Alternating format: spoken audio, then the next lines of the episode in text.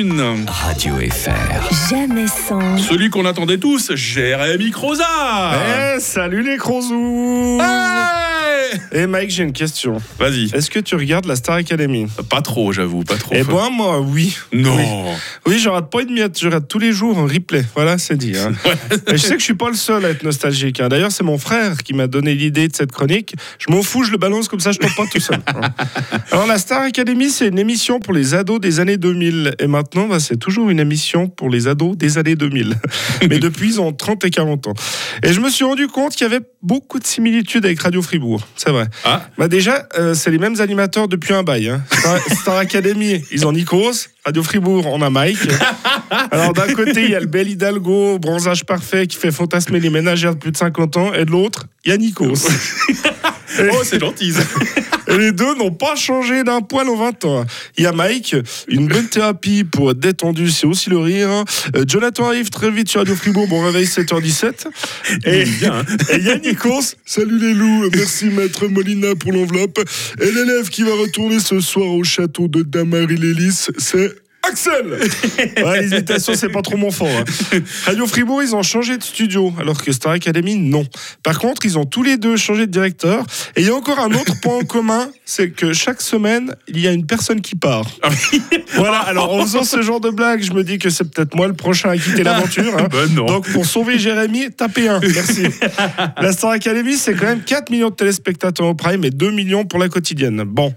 Alors, c'est pas tout à fait les mêmes chiffres que Radio Fribourg, mais le point commun, c'est que l'audi- l'audience augmente. Et le directeur de la Starac, c'est Michael Goldman. Ça, c'est le fils de Jean-Jacques. Ah, mais oui, Ouais. ouais, ouais. Et comme par hasard, dans chaque prime, les élèves chantent au minimum deux chansons de son père. Je pense qu'ils doivent certainement se partager les droits. Et je me demande si c'est leur vrai nom de famille ou alors juste un surnom hein, quand on entend ça. Mais c'est fou, hein, je me suis pris de passion pour cette Starac et j'ai vraiment l'impression d'être un ado. Tu sais, je débriefe avec ma femme pendant le prime, je suis là. Ouais, je pense que c'est un mauvais choix de chanson, il aurait dû prendre une tonalité plus haute. je juge comme si j'étais un professionnel du chant alors que mon plus gros fait d'armes, c'est d'avoir chanté dans le petit cœur des chardonnerets de l'enclave de Surpierre de mes 7 ans à mes 10 ans. Avant que tu mues. Ouais. Et j'ai- et j'arrive même à juger les performances de danse. Vous savez, je fais des analyses en plus, hein, du genre, oui, euh, il a fait tous les pas juste euh, dans le tempo, mais je trouve que c'était trop mécanique et ça manquait d'émotion. Alors que ma seule expérience en danse, c'est quand je passe la barre des 1,5 grammes dans le sang. Et en plus, je me suis rendu compte que je m'attache aux élèves.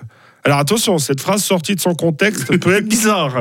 Non, mais on s'attache aux élèves de la Star Academy, qui sont adultes, je précise. hein. Mais je prends ça beaucoup trop à cœur. Quand il y en a un qui quitte l'aventure, je suis pas bien. C'est vrai, je suis touché à foin. Enfin, ça dépend qui c'est. hein. Mais genre là, la semaine prochaine, si Pierre ne va pas en finale, eh ben, je vais passer un mauvais week-end. Et je me posais la question de savoir pourquoi j'étais autant pris par cette émission. Et je pense que c'est parce que ça me ramène à une période de ma vie où ce genre de truc me vendait du rêve.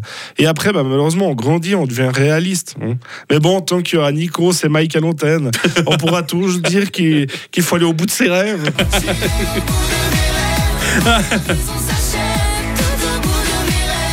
Merci Jérémy Croza. Tu feras ton retour sur scène le 2 février au caveau d'Avanche, une soirée comédie club. Et puis on va te garder. Allez, à très bientôt sur Radio Fribourg. Bonne journée. Salut. Radio FR. Jamais sans. Rio et son zapping demain matin. Bon réveil.